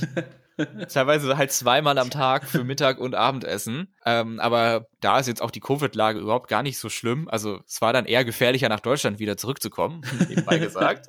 Aber ich muss auch jetzt ganz offen sagen, so unfassbar gut fand ich das Essen jetzt nicht, was wir gegessen haben. Es war auf jeden Fall gut und es, wir haben jetzt nichts dabei gehabt, was mir jetzt nicht geschmeckt hätte. Aber es war halt auch, es war jetzt nicht so die mega Geschmacksexplosion oder so, aber wahrscheinlich ist das eher dann so die normale Experience, weil hier, wenn du hier ins Restaurant gehst, dann ist es ja auch eher meistens okay oder gut. Und so war es eben auch dort in Georgien. Also es war so eher so Tendenz Hausmannskost. Ja, auf jeden Fall. Also okay. viel, viel Gemüse, viel Mhm. Teig, viel Käse und Fleisch, wenn du es möchtest. viel eingekocht, viel Eintöpfe, sowas stelle ich mir dann so vor. Ja, Vieles so, aus dem mm, Ofen. Auf jeden Fall, ja. Mm. Ähm, Ja. Was wir oft gegessen haben, das nennt sich Khachapuri. Das ist basically Teig mit Käse. Aber da gibt es aus jeder Region eine eigene Variante. Also jede Region in Georgien hat seine eigene Art, Khachapuri zu machen. Also es gibt zum Beispiel imaretisches Khachapuri oder halt die anderen, deren Namen ich schon wieder vergessen habe. Was wir oft morgens gegessen haben, das war dann einfach praktisch so wie eine, so eine Art Calzone oder so. Es war halt Teig und in der Mitte war Käse oder Kartoffeln oder Bohnenpaste. Das war wie so ein kleines Schiffchen dann, oder? Das ist noch ein anderes Khachapuri. Okay. Das ist so, so ein Brotschiff, was in der Mitte offen ist. Und in der Mitte kommt dann warmer, halbflüssiger Käse und dann wird ein rohes Ei da reingebrochen. Ja. So wird es dann serviert und dann rührst du das um und dann stockt das Ei und dann löffelst du mit dem Brot, was drumherum ist, diesen Käse-Ei-Mischung raus. Ah, also, ah, ja, ja, ich, kenne es aus der türkischen äh, Esskultur. Im Griechischen gibt es es auch, aber mit äh, Schinken und Käse. Mm. Da wird es aber schon so im Ofen dann gebacken und das heißt Benirli, auch übelst delicious. Und ja, also so habe ich mir so ein bisschen diese, ich nenne es mal Brotkultur in diesem Raum. ja, Lecker. auf jeden I Fall. Aber man kann sich da auch sehr schnell satt essen, beziehungsweise zu viel davon essen. Also ich hatte dann nach ein paar Tagen auch wirklich so gesagt, okay, ich nehme heute nur mal einen Salat. Mir ist das ein bisschen zu viel, zu schweres Essen gewesen. Mhm. Teilweise. Da wird halt sehr Ähm. viel mit, mit Öl und Gemüse gekocht und dann ist es halt schon so recht wuchtig. Ja, auf jeden Fall. Man isst auf jeden Fall gut. Schon. Man kann, Ja. man wird satt, wenn man genug bestellt natürlich, aber. Teigtaschen gibt's natürlich, so wie in jedem Land der Welt eigentlich. ja. Irgendwas mit Teig. Aber es ist halt auch relativ günstig. Also wir haben jetzt für vier Personen ungefähr 95 Lari pro Essen bezahlt, pro Abendessen. Der Wechselkurs ist 1 Euro, entspricht im Moment 3,5 Lari. Also haben wir keine 30 Euro für vier Personen ausgegeben. Oh, nice. Wenn du das halt durch alle teilst, dann ist das wirklich absolut in Ordnung und kriegst halt einen Haufen Essen davon. Ja. Das Beste, was ich gegessen habe in Georgien, war dann tatsächlich das Essen in dem Gasthaus, was selber gekocht wurde. Sie hat Okay. natürlich auch georgisch gekocht, aber selber gemacht war dann, dann doch noch mal eine Stufe drüber und sie konnte halt wirklich sehr gut kochen. Das ähm, Mädchen, was lu- lustigerweise so alt war wie wir, also Ende 20, ähm, hat das so geleitet, weil es das, das Haus war von ihren Schwiegereltern, glaube ich. Mhm. Und sie wohnt da jetzt auch mit ihrem Sohn und ihrem Mann natürlich. Und das war wirklich das Leckerste. Das zweitleckerste war, einmal hatten wir keine Lust auf Georgisch und dann sind wir zum Thailänder gegangen und dann hatten wir Partei gegessen. und das war auch richtig, richtig lecker. Man muss ja auch mal die andere Esskultur in anderen Ländern. Ja, bei Asiatisch bin ich sowieso immer dabei. Das kann ich eigentlich jeden Tag essen. Ja, nee, ich kann es dann voll und ganz verstehen, weil bei uns im Urlaub ist es auch so, Taverne jeden Tag, zwar schön und gut, aber irgendwann mal hast du auch Bock auf eine Pizza. Ne? ja. Snacks, wir hatten ja mal dieses Thema schon beim Gesten-Thema. Oh, ja. Gab es Snacks? Also wir waren natürlich selten in einem Supermarkt, muss man jetzt leider Ah. sagen, da wir ja nicht selber gekocht haben, außer vielleicht so ein Frühstück mal ein bisschen Obst oder so, wobei ich jetzt auch kein so großer Frühmorgens-Essen-Typ bin. Mhm. Mir hat es dann meistens gereicht, entweder aufs Mittagessen zu warten oder man hat sich halt an einer der vielen Bäckereien, die halt an der Straße sind, äh, ein bisschen ein Kachapuri gekauft oder so und das dann gegessen. Ich habe ein bisschen Schokolade mitgebracht, so Bonbons, ähm, auf die ich mich freue, die zu probieren oder die weiter zu essen, weil ich hatte da schon mal einen probiert. Irgendwo lagen die rum und dann hatte ich die im Supermarkt gesehen und dachte ich, okay, geil, bringe ich mit. Es ist aber auch so, dass vieles auch aus Russland kommt. Ah, okay. In den Supermärkten findest du vor allen Dingen, glaube ich, in den kleineren sehr viele russische Produkte, teilweise, glaube ich, mehr als georgische Produkte. Oh, okay. Kommt halt da viel her. Und so zum Beispiel so Chips oder so oder Süßigkeiten, da steht halt viel auf Russisch drauf. Und dann Mhm. merkt man schon, okay, das ist jetzt nicht einheimisch. Deswegen Okay, hatte ich ja. jetzt auch nicht so das Feuer dafür, mich durch die Snacks durchzuprobieren, was ich finden konnte. Und es war halt auch viel Westliches. Also es gab auch so Milka-Sachen oder Lace-Chips und so. Das ist dann schade. Schade wegen der Globalisierung, weil ich würde dann schon so gern so, so, so was typisch Georgisches so. Ein Kartoffelchips, das in Georgien produziert worden ist. Was Ja. ist da so dieses gängige Flavor-Profil? Ist, ist Prawn-Cocktail? Ja, ich kann es dir leider auch nicht sagen. Wahrscheinlich, ich weiß auch, also ich könnte auch mir vorstellen, dass in Georgien jetzt Snacks gar nicht so einen hohen Stellenwert haben, weil sie eben so viel essen an den Hauptmahlzeiten und dass dann das so Art snackig ist, weil dann wird hier das bestellt und das Ja. und das und das und das, dass es so eine Verbindung ist. Okay, aber früher war es ja auch in Griechenland auch so, Snacks waren auch nicht so dieses Ding, also wenn ich jetzt früher sage, dann meine ich so 70er Jahre, 80er Jahre. da war dieses Snack-Dings nicht, weil man hatte halt diese Bäckereien, die dann so wie in Georgien so Ja, diese Sachen anbieten und da Genau. hat man sich lieber sowas geholt, statt auf jeden Fall. irgendwie was artificial schmeckendes. Ja, und so wird es auch sein. Entweder was Süßes oder was mit Käse oder Teig. Genau. Ja. Und hattest du irgendwie so generell Reise-Highlights? Ähm, die Schwefelbäder in Tbilisi sind sehr zu empfehlen. Da waren wir sogar zweimal. Wunderbar nach einer Okay. langen Wanderung. Da es gibt öffentliche, aber es ist mehr verbreitet, einen privaten zu nehmen. Also du mietest dir dann einen privaten Raum. Mhm. Dort ist dann ein Becken und dort fließt dann so 40 Grad heißes Wasser rein, Uh. wo du dich halt entspannen kannst. Und wenn es dir zu viel wird, dann gehst du in das Becken daneben. Das ist dann mit eiskaltem Wasser. Da kannst du dich dann abkühlen und dich wieder runtertemperieren. Und dann halt wieder ins heiße Wasser, wenn du halt komplett schon nichts mehr spürst, so. Und dann merkst du, wie dein Körper wieder aufwärmt. Das fand ich witzig. Oft gibt's dann noch eine Sauna da drin. Da kann man Mhm. sich dann auch reinsetzen. Und es gibt die Möglichkeit, da eine Massage zu buchen. Eine Massage oder ein Peeling oder beides zusammen. Uh, Das haben wir auch einmal gemacht und der Mann, ich glaube, er war Aserbaidschaner, der hat mich dann wirklich eingerenkt und so, also dass die Knochen nur so geknackt haben. Zum ersten Mal im Leben wurden meine Zehen eingerenkt. Das habe ich auch noch nie gehört, dass die überhaupt so knacken können. Okay, dass sie knacken, wenn man gegen den Tisch läuft oder gegen das Bett. Dann ja. Aber so, dass es aktiv jemand einrenkt, da kriege ich gerade Gänsehaut. Also das würde ich auf jeden Fall empfehlen, ähm, das zu machen. Es gibt auch sehr viele verschiedene in Tbilisi und Aber das ist dann sozusagen wie so ein Raum, wo du dann halt Zugriff hast auf diese verschiedenen Sessions, nenne ich es mal. Oder wie kann man das dann in verstehen? einem ist es ein großer Raum und da ist alles drin und der stand halt uns zur Verfügung. ah, und nebendran ist dann auch wieder so ein größerer Raum für andere Leute, wenn man das jetzt, jetzt privat bucht. Ja, genau. Also wir waren jetzt zweimal im Ah. gleichen Etablissement und die hatten halt ein, weiß nicht, eine Handvoll Räume, auch unterschiedliche Größenordnungen. Also kannst du dann zu zweit, zu viert, zu zehnt so ungefähr da rein. Also es ist so ein bisschen vergleichbar, glaube ich, mit so einem türkischen Dampfbad oder so. Ah, okay. Also auch vom, vom, vom Mhm. Design her. Also es gibt ein paar, die sind sehr steril, so mit weißen Fliesen, aber unseres hatte jetzt schöne blaue Mosaike. Ja, das Ambiente bei sowas, wenn es dann so steril weiß ist, ist es eher wie so ein Schlachthaus. Ja, ich wollte es nicht sagen. ja, da sind wir zum Glück nicht hingegangen. Und dann ein weiteres Highlight, das war auf einer Wanderung. Dort haben wir, also kurz davor, in Georgien gibt es relativ viele Straßenhunde, auch in der Stadt und im Land. Also eigentlich überall findest du Hunde, die sind aber alle sehr lieb. Mhm. Und in der Stadt haben die auch alle so einen Chip im Ohr, also werden dann, glaube ich, beobachtet oder so. Ja. Und auf einer Wanderung, da sind wir so ein bisschen so eine Stunde, glaube ich, aus Tbilisi rausgefahren. Wir wollten einen Canyon angucken und eine so eine alte Kathedrale, die schon so ein bisschen zusammengefallen ist. Und da wirklich am Anfang sind wir in so einem Dorf ausgestiegen und dann waren da zwei Hunde, die uns gefolgt sind, weil die Hunde folgen dir halt sehr gerne. Und der eine ist dann relativ schnell wieder umgekehrt, aber der andere ist wirklich die gesamte Wanderung, drei Stunden oder was, ist mit uns mitgelaufen. Süß. Bis zurück wieder in den, in den Ort. Und er ist wirklich überall hin mitgegangen. Also dann am Ende waren wir ähm, an den Klippen und er hat sich dann auch bis an die Klippen getraut und stand da so auf so einem Felsen und hat sich umgeguckt und als wir dann wieder weggegangen sind, ist er dann mitgekommen und er war super lieb. Natürlich wollte er das Brot haben, womit wir halt ausgestiegen sind, was ja. wir auf dem Weg gekauft hatten und dann Proviant haben, haben ihm natürlich auch ein bisschen was gegeben, aber er ist dann uns treu geblieben und ich habe ihn Tino getauft, das hat sich auch sehr schnell durchgezogen.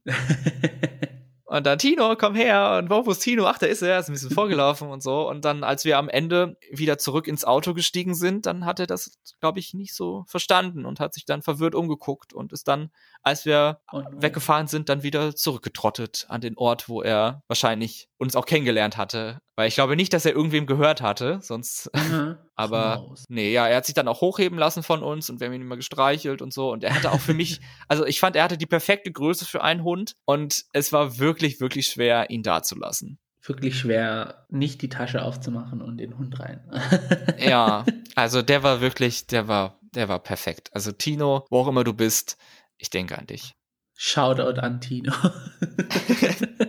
Ja, und solche, solche Erfahrungen macht man eben, wenn man in der georgischen Wildnis unterwegs ist. Das war wirklich, wirklich ja. cool. Nee, ich stelle es mir wirklich so schön vor. Also so vor allem so durch diese Berglandschaften und, und durch diese Täler und dann hast du auch mal ein Bild von diesem einen Monument da gepostet. Das sah auch richtig mega cool aus und riesig und alles und ja, es gibt auf jeden Fall viel zu sehen. Wer, wer zum Beispiel Kirchen mag, findet in Georgien natürlich auch an jeder Ecke eine Kirche oder ein Kloster oder so. Mhm. Wollte ich unbedingt hin zur Sameda-Kathedrale, einer der größten orthodoxen Kirchen der Welt. Sieht von außen cooler aus als von innen, muss ich jetzt auch fairerweise sagen, aber ja.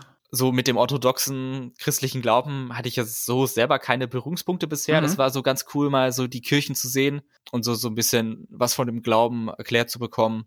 Aber sind die Ikonen nicht so gruselig, ein bisschen so stocksteif, wie sie dann immer dastehen und gucken? Also, ich weiß nicht, in der katholischen Kirche und so sind die ja so ein bisschen lebendiger, aber so in der orthodoxen, nach diesem byzantinischen Stil, dann schauen dir die Heiligen meistens dann immer so richtig dir in die Augen und du kannst sehr schwer deinen Blick abwenden.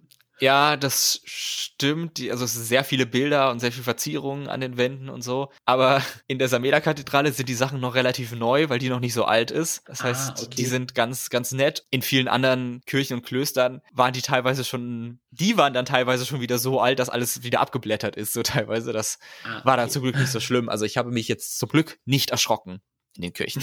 Nee, ich finde irgendwie diesen byzantinischen Stil mit dem goldenen Hintergrund also, oh ja. Was in Griechenland vor allem so verbreitet ist. Und oh, oh, ich weiß nicht, irgendwie, der Stil, der löst irgendwie was bei mir aus. Aber nicht im positiven Sinne, sondern eher so negativ, so creepy-mäßig. In Georgien spielt Wein auch eine sehr große Rolle. Das wusste ich vorher nicht und ich glaube, das ist auch vielen Leuten nicht bewusst, aber Georgien ist eins der Länder mit der größten Weinkultur mhm. und georgischer Wein ist wohl sehr, sehr in den richtigen Kreisen sehr, sehr bekannt und ja. auch beliebt. Mir persönlich hat er nicht so geschmeckt, weil er halt oft sehr trocken ist und dann gibt es gewisse Verfahren. Also es gibt dann eine andere Art Weißwein, der ist dann Bernsteinfarben und bei denen, der wird glaube ich so gemacht, dass die, die Schalen von den Trauben länger drin gelassen werden und deswegen mhm. nimmt er diese dunklere Farbe an. Aber so entstehen mehr Tannine und die mag ich persönlich nicht, weil ich die, glaube ich, nicht so gut verarbeiten kann. Deswegen schmeckt mir Rotwein auch nicht. Oh, okay. So ein schöner, süßer, lieblicher Weißwein hatte ich leider jetzt nicht so bekommen. Aber muss man ja auch nicht haben. Ist halt dann was anderes, wenn ihr lieber trockenen Wein mögt, dann ist Georgien auf jeden Fall ein, ein Land, was ihr considern solltet. Und auch so selber gemachter Wein kann man auch an sehr vielen Orten kaufen in der Stadt. Ja, Vater packt die Wanderstiefel ein, wir fliegen nach Georgien. ich mag trockenen Wein, vor allem oh, Rotwein, mm, delicious. Also ich wusste, dass sie in Georgien eine große Weinanbaukultur haben, weil das, was du gesagt hast, in manchen Kreisen ist georgischer Wein sehr beliebt und ist ein Geheimtipp unter Weinkennern was die Leute in Georgien gar nicht so verstehen können. Also die haben uns oft gefragt, so wie in Deutschland mit georgischem Wein und dann muss man wirklich sagen, ja, also habe ich jetzt noch nie gesehen oder muss man wirklich in die erlesensten Fachhandelsgeschäfte gehen, so ungefähr. Und für mhm. die ist das halt normal, den ja. auch so in so drei Liter Plastikflaschen zu, zu abzufüllen und zu äh, dir mitzugeben oder so es ist halt ein leckerer Wein, aber es sieht halt so ein bisschen aus in den riesigen Plastikflaschen. Ja, ist halt, ja. Dann lobe ich mir die Glasflaschen. Eine Sache zum Abschluss würde ich gerne noch erzählen. Wir, wir haben wahrscheinlich hier wieder viel zu lange geredet. Weil das so eine, eine Warnung ist, falls ihr tatsächlich mal in Georgien seid. Verzichtet darauf, Postkarten zu schreiben. Das war eine absolute Odyssee, die ich da durchgemacht habe ich bin eigentlich so ein Typ, ach, ich nehme mir dann gerne die Zeit und schreibe an Verwandte, die ich jetzt auch selten sehe oder so, oder mit denen ich wenig Kontakt habe, schreibe ich mal eine Postkarte und dann meldet man sich mal wieder und dann denken die an einen oder so. Das hatte ich hier eben auch vor. Aber Georgien, da gibt es halt diese Postkartenkultur, wie wir sie aus Deutschland kennen, überhaupt nicht. Erstmal Postkarten zu bekommen ist super schwierig. Briefmarken zu bekommen ist super schwierig. Krass. Die zu verschicken war super schwierig. Also es war wirklich von vorne bis hinten war es fürchterlich. wir hatten eine Fuhre Postkarten gekauft, aber mehr so von privat. Und dann haben wir die halt geschrieben und dann wollen wir damit zur Post und dann dachten wir, okay, die kleben da eine Marke drauf und dann geht's los. Ja, Pustekuchen. Die haben uns dann Marken gegeben, dass es halt genau gepasst hat aber das waren eben dann vier verschiedene Marken, die wir dann brauchten für eine Postkarte. Äh. Und die waren auch groß. Also man hätte diese vier Marken auf die Postkarte kleben können und dann hätte man vielleicht noch, hallo, der und der, viele Grüße aus Georgien, alles liebe Max. Das wäre maximal noch draufgegangen.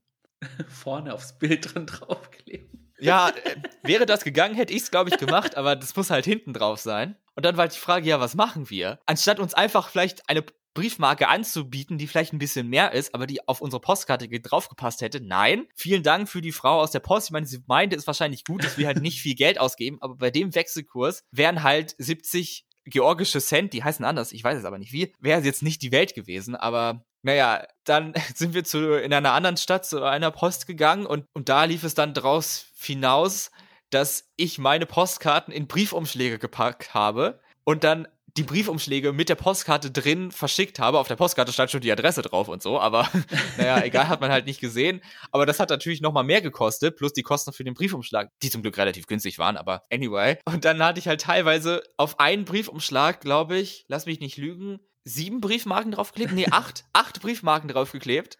Da hat oh, schon, wow. das waren so große Briefumschläge, so lange. und da hat gerade so halt die Briefmarken draufgepasst, plus halt die Adresse und Absender. Krass. Und also, es ist zwar gut gemeint, aber ich hätte so keinen Bock drauf gehabt nach den ersten paar oh, Mal. Ja, Alter, ich also. hätte so kein, ich, ja, aber es waren halt dann so, ich musste dann noch drei Postkarten kaufen und dann sind wir halt in Tbilisi in diese, in, in so Touristikmeile gegangen, wo es halt viele solche Shops gibt.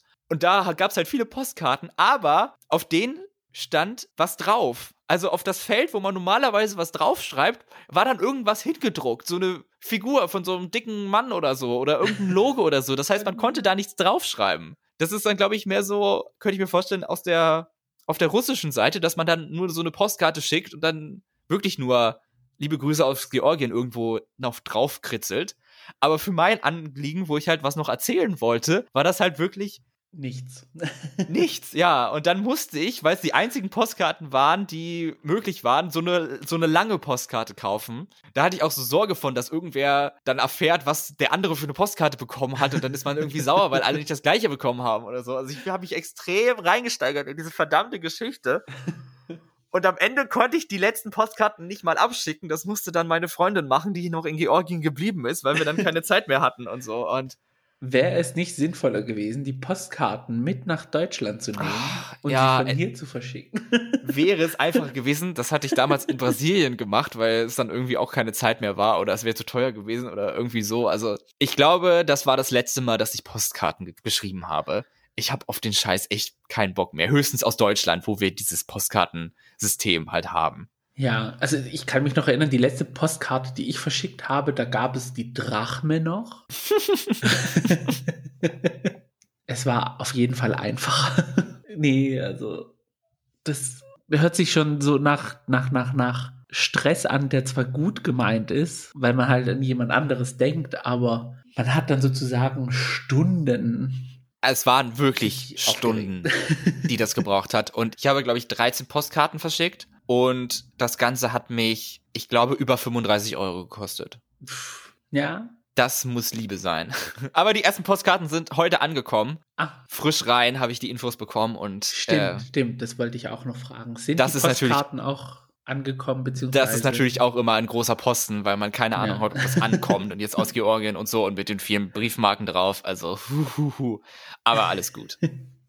Sehr gut, dann freuen wir uns auf jeden Fall, dass die Post angekommen ist.